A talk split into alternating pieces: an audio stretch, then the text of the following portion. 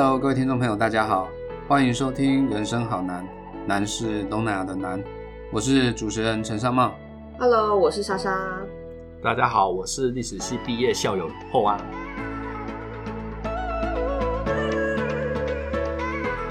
在上一集的节目当中呢，我们邀请了后安来跟大家分享一下他过去在菲律宾念语言学校的一些心得跟感想。这一集的节目呢，我们大概会把重点放在菲律宾的其他的面向，包括了住宿啦、吃东西啦、交通啊等等。啊，因为其实我们过去在菲律宾从事西南向计划的时候，个人去过菲律宾也蛮多次的。其实我对于菲律宾最大的困扰大概就吃的这一部分啦。哦，因为我觉得菲律宾吃的其实我个人不是那么的习惯啊，不像泰国，到了泰国就觉得是一个美食天堂，但菲律宾感觉好像是美食沙漠。哦，但是如果大家觉得菲律宾好吃，不要来赞我哦。那有好吃的可以推荐给我们啊，因为我们未来还是会去菲律宾的嘛。也是也是。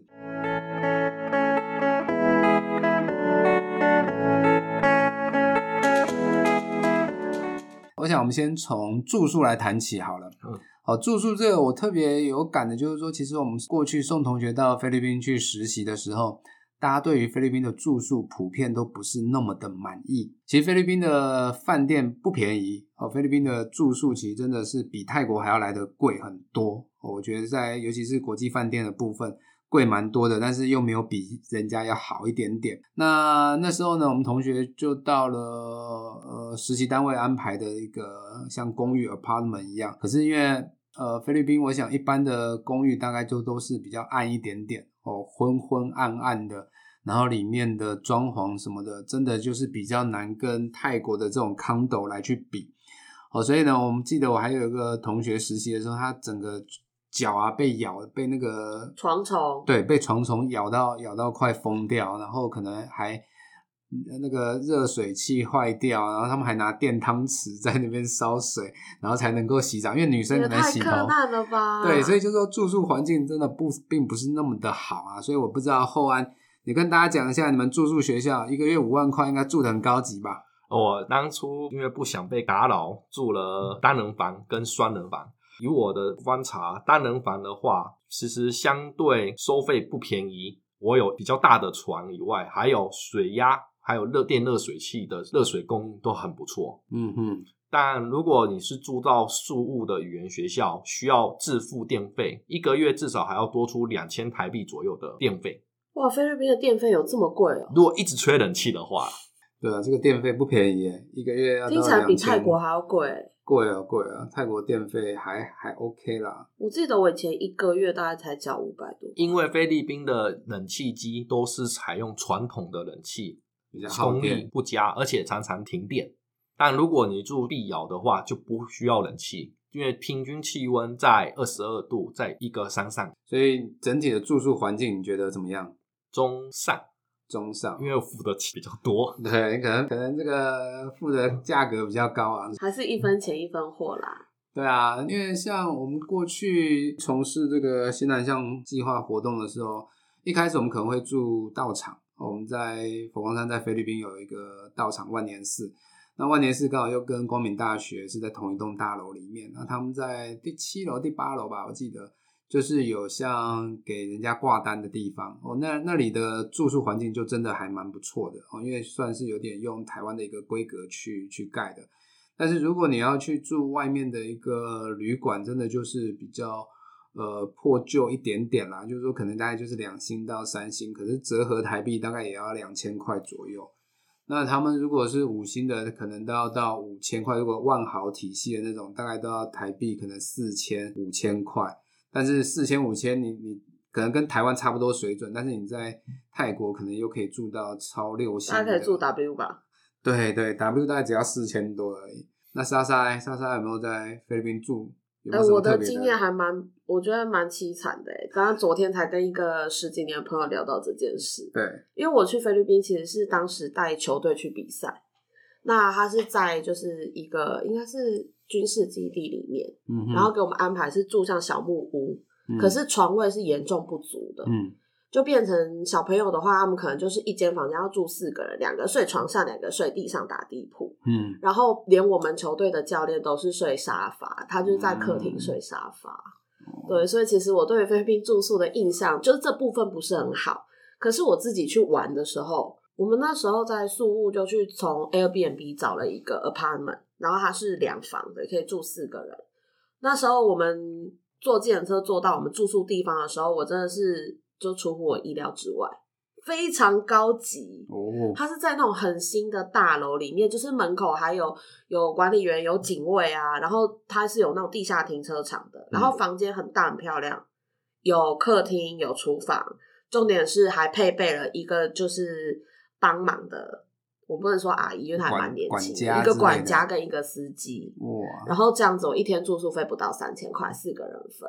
我这个是还蛮蛮不错的，所以，而且对面就是就是菲律宾第呃宿务第二大的梦，所以这是我觉得哎、住的也还不错的地方。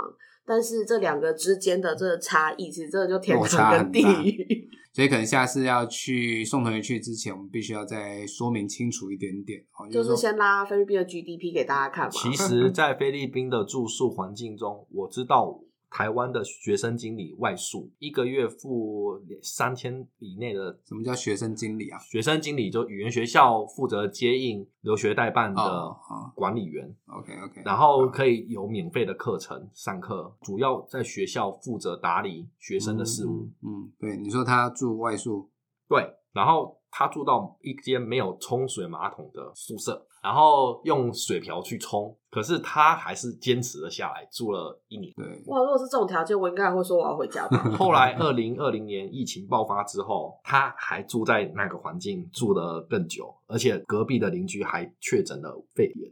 哇，对啊，所以我觉得在海外生活打拼真的是很辛苦。其实菲律宾除了住宿，另外一个蛮困扰我的大概就是吃啊。真的，我每次去菲律宾，我大概都瘦得回来吗？也不见得到瘦得回来，但是菲律宾吃的东西可能就是以炸的啦、烤的这一类为主嘛。那如果以菲律宾自己的菜，就是那个什么 sisi 哦，Sisi Langa Sisi，对，那个我也不是很喜欢，因为有些可能做的不好，就会有一股油蒿、臭油味这样子，所以那个我不是很喜欢。所以大部分呢都会去吃，还好就是他们素食店还蛮多的，炸鸡我觉得是还 OK 啦。可是你又不可能每餐都吃炸鸡，因为有时候又会比较咸一点点。后来比较常去之后，有时候就会跟着我们一些台湾人叫便当。我、那便当一个很贵，一个排骨便当大概菲律菲律宾币两百五十块，我大概就是一百150一百五十块左右。对，一百二、一百五，那那价格也是蛮蛮高的哦。但是后来一直到吃到了这个烤乳猪之后，我才觉得哇，真是人间美味啊！尤其我们那时候在宿屋吃的那个烤乳，因为宿屋大概就是烤乳猪的主要的来源地哦，所以他们那边的烤乳猪确实是做的还不错啦。哦，所以不知道后安你在语言学校，你刚刚说包三餐嘛，嗯，那到底都吃什么？可以跟我们好好的介绍一下。因为有沙烏地阿拉伯人，还有一些回教信仰的学生，所以在语言学校的礼拜三的餐点会有清真食物，然后在语言学校的一到五的餐点都是炸物居多，还有韩式料理，因为韩资的语言学校。嗯嗯，假日的时候，我会到外面去吃 Man in Nasa，这是一家吃到饱饭的烧烤餐厅。哦哦我知道，我知道，我知道，就是烤一只鸡腿啊，嗯什么的。然后菲律宾人超爱吃饭的，就是可能他们连炸鸡店都配饭，对不对对对对。然后那个你刚说的那一家烧烤店，它的饭有时候就是拿着一一桶，然后就沿路问说：“哎，还不要饭啊？加饭？”因为大概可能，譬如说，可能十块钱一碗啊，二十块你就可以吃到饱。嗯然后菲律宾人，我曾经看过一个人，他点一只鸡腿配了四碗白饭。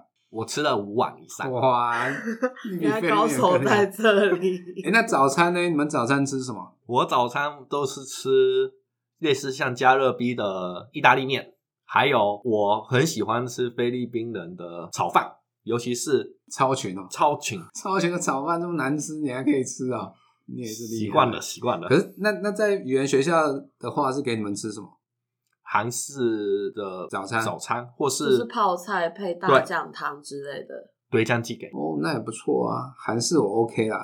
菲菲律宾还蛮多韩式餐厅的，而且韩国人蛮多的吧？吃到饱，可能大概就两百多块台币左右这样。因为菲律宾在一九九七年亚洲金融风暴之后，大量的韩国人到菲律宾进行投资，选择开语言学校，尤其在菲律宾的韩资语言学校背景居多为韩国的补习班、补教业者去扩扩充的。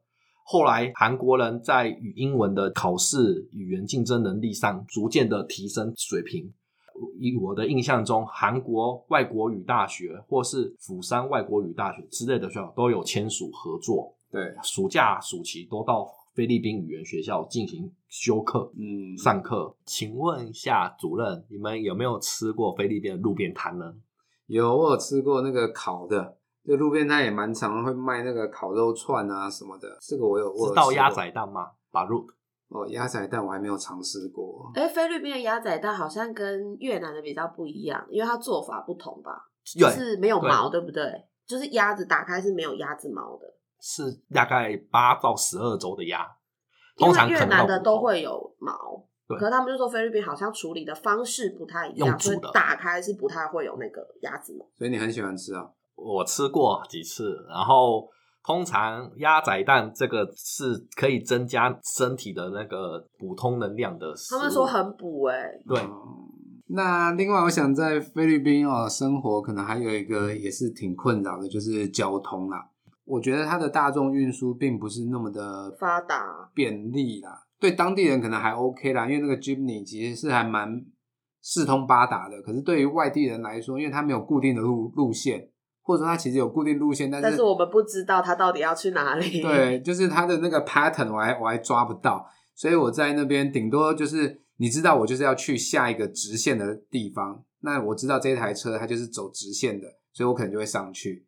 那如果会要到弯来弯去的话，可能后来就是都叫 Grab 居居多了。哦，那不知道后安在那边的交通移动都是用什么方式呢？一开始我到菲律宾的时候是搭计程车，后来发现很贵，常常被坑，还有绕路。后来我决定学的搭吉普尼，嗯，因为我知道菲律宾吉普尼要学会两句话，一个叫 b a l o t 嗯下车，把还有 “thank you ball”、“salaman ball”。嗯因为在菲律宾搭吉普尼要去学的是用铜板去敲吉普尼的栏杆，啊，对对对，还有过会超载，时常超载到那个车顶上，或是那个车车的后尾。站到外面去，对不对？对我荡了大概两三次了，嗯，通常时速开到六十以上，还蛮快的。而且他们也还有有一些不是 Jeepney，就像面包车一样的哦，然后里面可能就是像泰国的双条，只不过它是有车顶的那一种，可能是白色啊什我么的。好像有看过，对菲律宾的，因为因为他们的捷运也不是那么的，现在就是说路线不是那么的广啦，不像泰国大家会比较常用，然后人也很多，然后很不方便。我大概可能十几年前去过菲律宾，坐过一次之后，我就再也没有尝试过坐他们的捷运啦。甚至连道路都还是水泥路，没有柏油。有啦，有些地方是有啦，比较菲律宾的蛋黄区还是有啦，但是乡马尼拉吧。对，可是如果出了，了马尼拉，真的就状况不是这么的好。没错，没错，这非常的差。还有三轮车，有时候搭三轮车跟那个吉普尼，我会喜欢搭吉普尼多一些。嗯，通常在吉普尼，我还会跟菲律宾的大学生聊天。哦，那莎莎嘞，莎莎有没有什么交通移动的经验？而我算这方面就是好好命的啦，因为我刚刚说我们租那个 Airbnb 的 apartment，它是有副司机的，嗯，所以其实我们那时候出门就是打电话，就是叫司机载就好了，就是都跟司机约好说，哎、我明天几点要去哪里，他就会把车开到门口，然后载我们出去。然后可能我潜水完玩完水回来，也是就打电话跟他讲说，哎、我们几点要回来，嗯他就会来载嗯我们。所以我比较少做到他的大众运输。吉普尼大概做了几次吧，也是跟球队小朋友出去。那因为人数比较多嘛，对对，所以就还是用吉普尼。他们是不准我站在外面啦，可能很怕掉下去吧。对啊，他们有时候超载，那个后面也是站了一排的人这样子。哦，因为我们那时候等于是包吉普尼，嗯，因为一台车大概刚好十几个小朋友，就是塞得满满的，刚刚好这样子。嗯嗯，对，所以也没有那个什么到底这台车要去哪里的这个问题。那玩的部分呢？后安在那边待了很长的时间哦，有没有到菲律宾哪些各个地方去走走看看呢？我曾经去过菲律宾国防大学，也就是 The Philippines Military Academy。嗯哼，这间学校在我的印象中是菲律宾的军校。嗯哼以学生来讲的话，有很多军人、储备生，以及大概全菲律宾前十五趴以上的顶尖的大学生为基准。嗯哼，在菲律宾念军校的军官，通常在训练上跟台湾不太一样，非常的松休闲。嗯，另外，我还去过 Vegan，那是一个古城，西班牙古都。然后在自己旅行上，我曾经不小心误入了贫民窟之类的地方。嗯，只是我觉得在菲律宾的旅游非常的多，例如 Hundred Island 以及破荷岛和萨卡达梯田都很值得去，还有平纳托坡火山，非常的丰富的人文自然美景。刚刚讲到贫民窟我，印象还是很深刻，就是在佛光山，在菲律宾要道场万年寺的旁边，刚好就是一个他们马尼拉市区最大的一个贫民窟。然后有一年哦，我们带了同学到菲律宾去的时候，师傅就说我们要来去带同学去体验一下，让让同学们知道，其实你们在台湾是多么的幸福。那因为菲律宾都是天主教哦，所以那时候我们也觉得说，哎，一个佛教的师傅带着我们一群人走进去会不太好。后来发现，其实师傅已经跟他们那边的社区基本上已经呃相处的还蛮蛮不错的、他们也看到师傅就说师傅师傅这样子。所以我觉得在那同学过进去里面看到，真的对他们来说是一个蛮大的一个震撼啊！哦，因为毕竟可能在台湾比较少看到这样的一些景象。我相我相信同学回来之后可能会更加珍惜在台湾的的一切。没错，佛光山非常的伟大，资源丰富，对学生都非常的照顾，而且师生比非常的非常的少，老师可以在带五个学生，一般的大学在外面都没有。例如我去菲律宾大学上课，菲律宾大学在校区上非常的小间，而且常常要到假日都要开课。我个人觉得菲律宾的大学高教环境虽然很辛苦，但英文上运用非比台湾人高很多。对，不过以上呢不是不是叶配啦，哦，这个是我们的受访者毕业生他发自内心的一个告白。好，那我想最后呢，后安有没有什么建议哦？就是说，针对如果有毕业的同学，他们以后也想到海外或者到菲律宾去念书、生活、工作的话，可不可以给他们一些建议呢？英文很重要，很重要，很重要，越早念越好。通常如果毕业了再念英文，花的钱更多，需要更更辛苦。如果可以提早学习学术英文，能考到该考的分数，我想必未来到菲律宾，不管到西方国家都非常的好。嗯哼，那除了语言能力方面，在心态上面呢，有没有什么可以给同学们建议的？台湾生活非常的安逸，离开了台湾，发现其实很多国家很辛苦，而且在我的经验里，菲律宾是一个发展中的国家，不要轻忽菲律宾的经济发展。嗯，去菲律宾有未来的机会。OK，好，我想确实哈，我们有时候在台湾真的生活安逸惯了，到海外的时候呢，有些地方不像在台湾生活的这么样的舒适啦、方便哦，所以我觉得对于到海外有意要到海外去打拼的年轻人，真的是要给他们很大的一个鼓励，毕竟他们真的是很有勇气。那今天的时间也差不多了哦，那我们就很感谢厚安哦，利用在还没开学的期间，来到我们的节目，跟大家分享了很多关于菲律宾的语言学校、学习英文，还有在吃喝玩乐的部分哦。那最后呢，也给了同学呃很多的建议哦，如果想以后想要到海外去发展的，那时间的关系，我们今天的节目就到这边。如果你喜欢我们的节目，欢迎订阅我们的 Podcast 频道。人生好难，我们下次见，拜拜。拜拜，拜拜。